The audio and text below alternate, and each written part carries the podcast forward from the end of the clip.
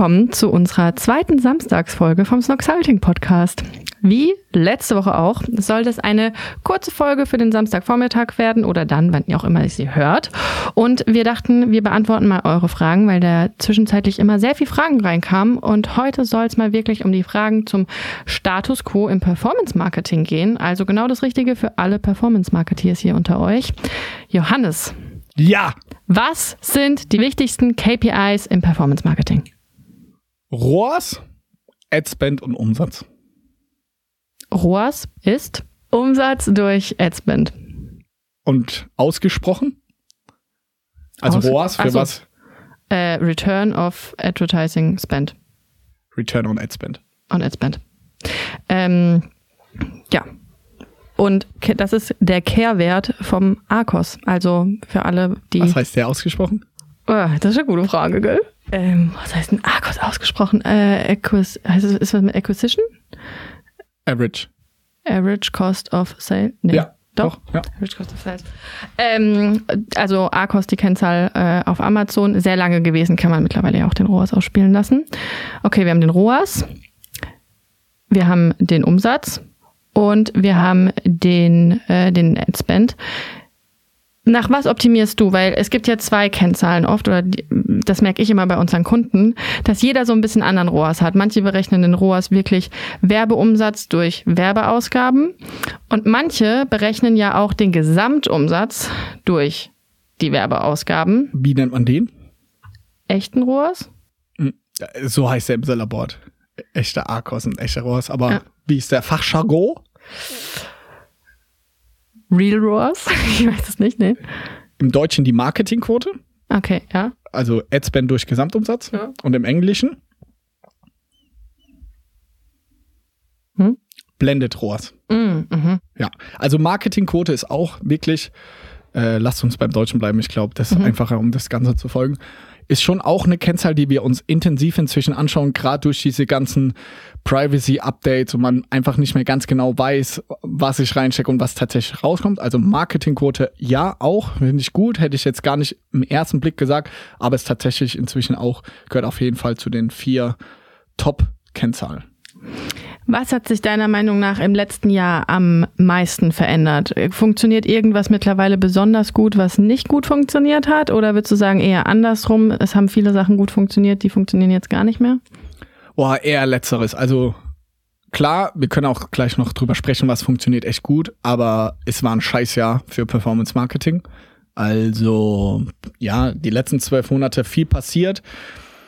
Privacy Update kam, wurde mehr und mehr ausgerollt und man muss sagen, letztes Jahr haben wir es noch nicht so gespürt. Da kann man auch Podcasts von mir hören, wo ich noch relativ gechillt drüber gesprochen habe. So.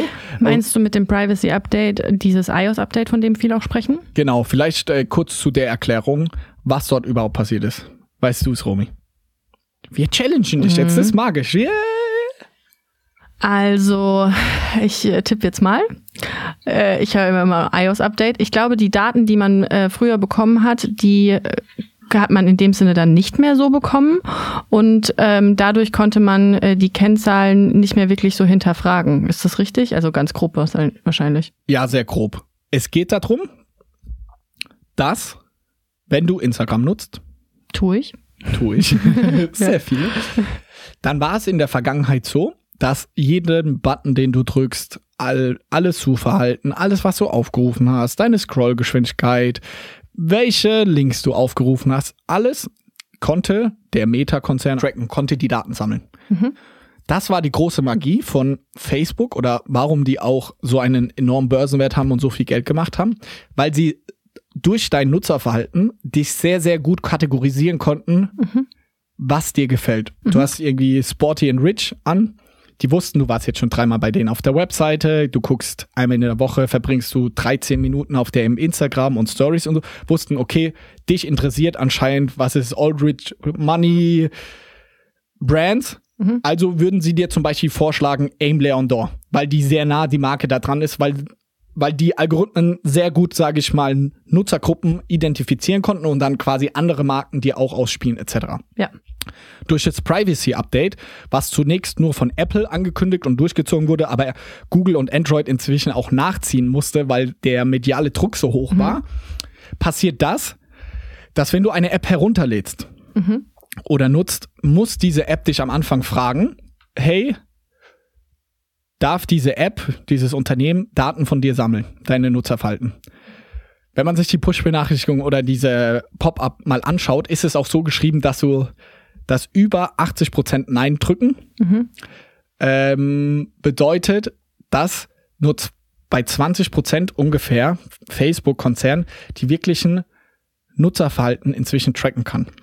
Ein paar Sachen kann sie nicht noch tracken, aber das Dumme daran ist, dass somit Facebook und Meta dich nicht mehr so genau identifizieren kann, was dich interessiert und was dich nicht interessiert. Und klickst du jetzt wirklich drauf, bist du auf der Website und Webseite und kaufst du ein? Oder klickst du nur und kaufst gar nicht? Also diese ganzen Daten, das ist sehr technisch und das können wir jetzt abkürzen, es ist viel schwammiger. Die sehen dich nicht mehr so eindeutig ganz klar, was macht Romy eigentlich alles in dieser Instagram-App, sondern viel, viel weniger Nutzerdaten und Signale. Und daher wird es so ineffizient im Performance-Marketing, weil früher war es so genial, du hast eine Ad gemacht und es wird genau den tausend Leuten angezeigt, die eine sehr, sehr hohe Wahrscheinlichkeit haben, auch wirklich zu kaufen. Am Anfang, muss man sagen, war dieser Effekt nicht so groß, weil dann einfach Facebook auch gesagt hat, hey, die Romy, die hat in den letzten drei Jahren auf unseren Apps sich so und so verhalten, Ja.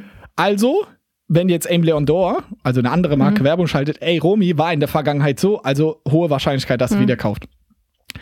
Jetzt ist es zwölf Monate vorbei. Du hast dein Nutzerverhalten in den letzten zwölf Monaten und deine Interessen auch rapide verändert. Das hört sich, man denkt so, ja, der Mensch bleibt gleich, aber sag ich mal, Marken und deine Interessen, welchen Leuten du folgst und und und, hat sich verändert. Also jetzt kaufst du andere Marken als vor zwölf Monaten. Bedeutet, umso weiter wir weg auch Umso gehen, schwieriger wird's. umso schwieriger wird's. Deswegen wird die Effizienz vom Performance-Marketing im ersten Schritt immer schlechter. Und lange Rede, kurzer Sinn, ist dieses Privacy-Update auch so kacke aus wirtschaftlicher Sicht. Und wir haben das auch im ersten drei, vier, fünf, sechs Monaten gar nicht so gemerkt. Aber ab diesem Januar diesen Jahres haben wir es gemerkt, durch auch noch die wirtschaftliche Lage im Gesamten, dass Performance-Marketing so, so krass viel ineffizienter geworden ist. Und was würdest du zum Beispiel sagen, funktioniert seitdem wirklich nicht mehr so gut? Und vielleicht das auch als Tipp, wo kann, können vielleicht auch, was funktioniert wahrscheinlich auch bei vielen anderen nicht gut und da, dort können sie ihr Budget reduzieren? Meine These ist, dass in den nächsten 12 bis 24 Monaten extrem viele kleine und sehr nischige Produkte und Firmen pleite gehen werden und die großen leiden nicht so stark drunter. Warum? Ich habe eben das Beispiel gemacht. Durch das Privacy Update ist diese 1000 Leute, die jetzt einen blauen Pulli kaufen wollen, anzusprechen, geisteskrank schwer gewesen, weil du die Nutzer nicht mehr so genau kennst wie in der Vergangenheit.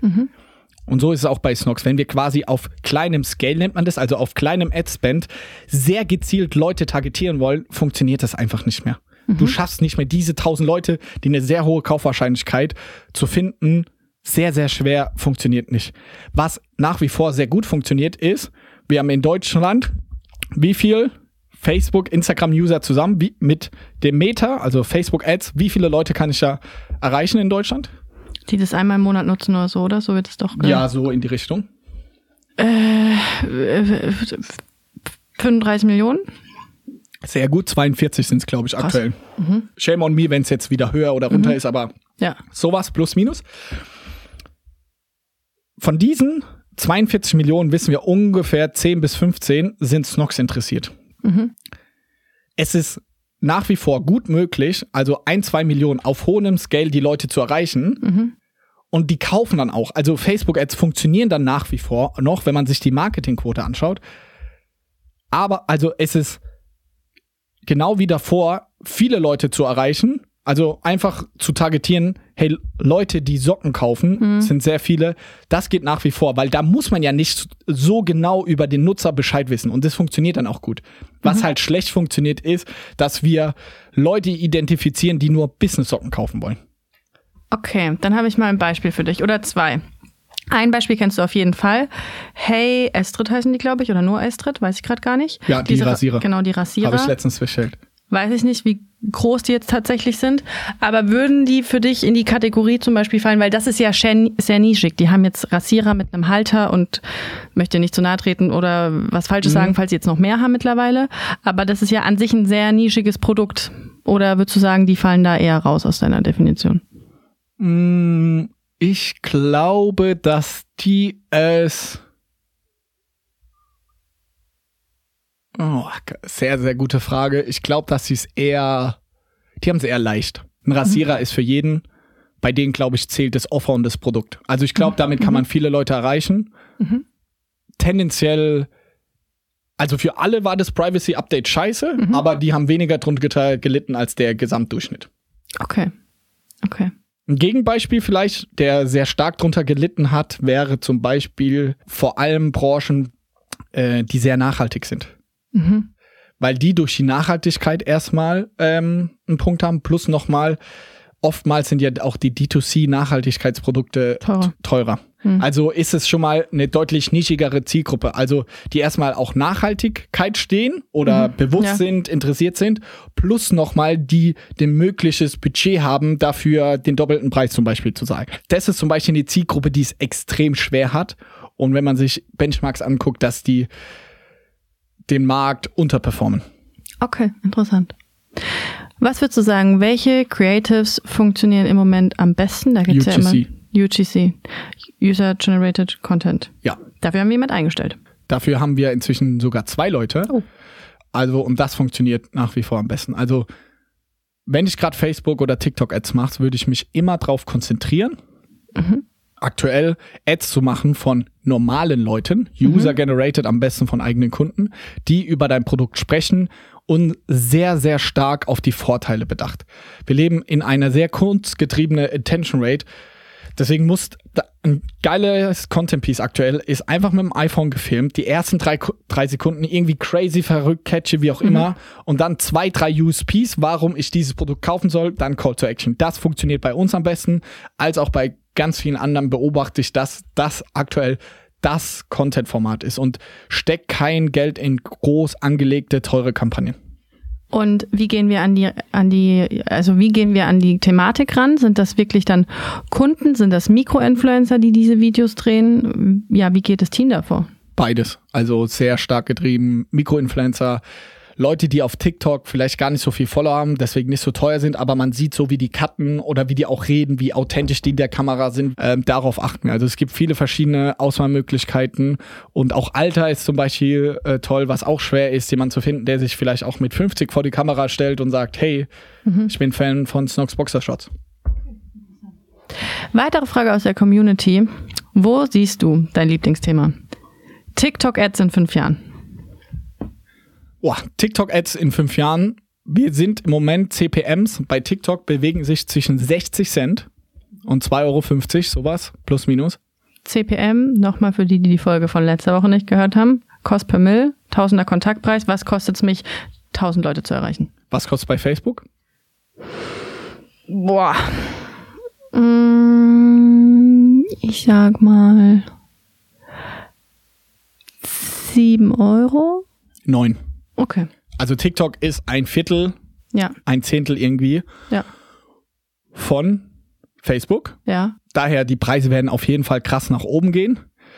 Ich bin gespannt, inwiefern TikTok schafft, dieses Ad-Produkt. Und das ist schon die Genialität, warum Facebook-Ads so gut funktionieren, dass sie sehr gut diese, was wir anfangs gesagt haben, diese Zielgruppenbenennung und sage ich mal Targetierung, dass wenn du 1000 Euro in Facebook steckst, schafft es Facebook sehr gut im Vergleich zu anderen mhm. Werbenetzwerken, die 1000 Leute zu erreichen, die auch eine möglichst hohe Conversion Rate haben. Und da zum Beispiel ist Snapchat sehr, sehr stark dran gescheitert, dass sie es nie geschafft haben. Die haben viele User, aber die haben es nie geschafft, die Leute wirklich zum Kauf zu bringen. Deswegen ist quasi auch, da gibt es verschiedene Kennzahlen, aber ein Facebook-Nutzer bringt, glaube ich, irgendwie 100 Euro Umsatz dem Unternehmen und ein Snapchat-Nutzer sind 10. Also ich mhm. weiß nicht, ob das die richtigen Daten sind, ja. aber das ist die Genialität von Facebook, dass sie quasi sehr gut ihr Werbeprodukt entwickelt haben. Und da muss man mal schauen, wie gut das TikTok schafft quasi. Was wir schon sehen, ist eine starke Entwicklung. Letztes Jahr haben TikTok-Ads für uns gar nicht funktioniert. Inzwischen mhm. funktionieren sie für uns, aber auch nur, weil wir sage ich mal, ein sehr aufwendiges und kompliziertes Tracking haben. Und da muss TikTok nachlegen. Also, dass die Budgets quasi von Facebook oder von Google in TikTok geschiftet werden, müssen sie ihr eigentliches und eigenes Ad-Produkt noch sehr, sehr, sehr stark weiterentwickeln, weil das steht noch am Anfang nicht von der Optik, sondern einfach nur, wie gut funktioniert es, wenn ich 1000 Euro reinstecke, dass auch was rauskommt.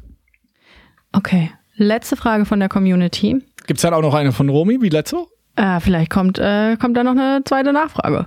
Äh, wie ist unser Marketing-Team aufgebaut und wie stellen wir sicher, dass wir jede Woche neue Creatives antesten? Vielleicht da nachgeschobene Frage von mir, wie viele Creatives werden denn erstellt? Okay, ähm, ich versuche es kurz zu halten. Also, wir, unser Performance-Marketing-Team hat einen Teamlead, den lieben Arne, und dann haben wir zwei sogenannte Ad-Buyer, mit Edwin und Marina, die quasi eine Person, Marina macht Facebook und Edwin macht Google und TikTok. Wir suchen gerade noch jemand für Google Ads. Also wenn ihr euch bewerben wollt, dann schreibt mir eine E-Mail an johannes.snox.com. Ähm, also so ist erstmal unser, ähm, die quasi die Ads einstellen etc. Dann haben wir unser Creative Team. Mhm.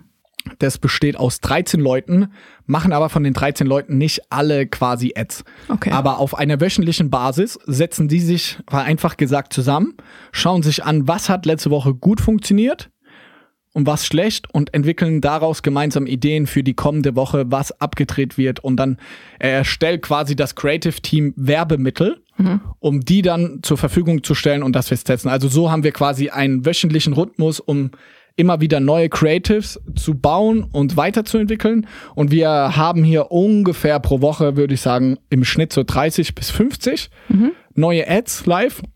Und wir haben zusätzlich, bauen wir gerade ein UGC-Team auf mhm. und wir arbeiten auch mit der Agentur Schema M zusammen, die wirklich die geilsten UGC-Ads da draußen macht. Und die liefern uns auch pro Woche acht oder so nochmal Ads. Und so haben wir dann verschieden. Wir haben Bilder, wir haben Videos, wir haben UGC-Ads, intern und extern. Mhm. Und so ist es in etwa aufgebaut. Okay, interesting. Keine Frage mehr von mir. Deswegen war es das heute schon von uns. Wir hören uns am Montag wieder. Und diesmal mit Maximilian Rast, dem Co-Founder von GetKlar. Worum ging es in der Folge, Johannes? Sehr stark um die sogenannte P&L, Profit- und Loss-Rechnung. Also wie kann man überhaupt gescheit tracken, mhm. wie profitabel man im eigenen Online-Shop ist, was auch Benchmarks sind, wie viel Prozent Retourenkosten sind gut oder schlecht, wie sind Logistikkosten. Und ich habe auch aus dem Nähkästchen geplaudert, würde ich sagen. Habe mal ein bisschen erzählt, wie das eigentlich bei Snox aussieht. Ja, das will ich so unterschreiben. Und was ich super interessant fand, dass er eigentlich die Get Klar äh, gegründet hat, nachdem er ähm, zum Beispiel bei Otto Nova mit drin war, bei Puna de Label, bei, wie heißen die Drinks? Y-Food. Bei Y-Food.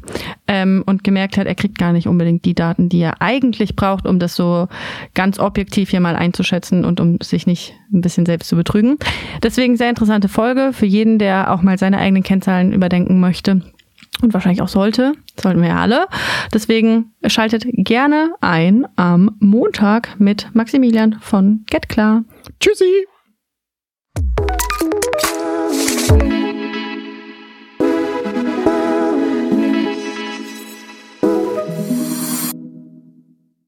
Dieser Podcast wird präsentiert vom Team Snox.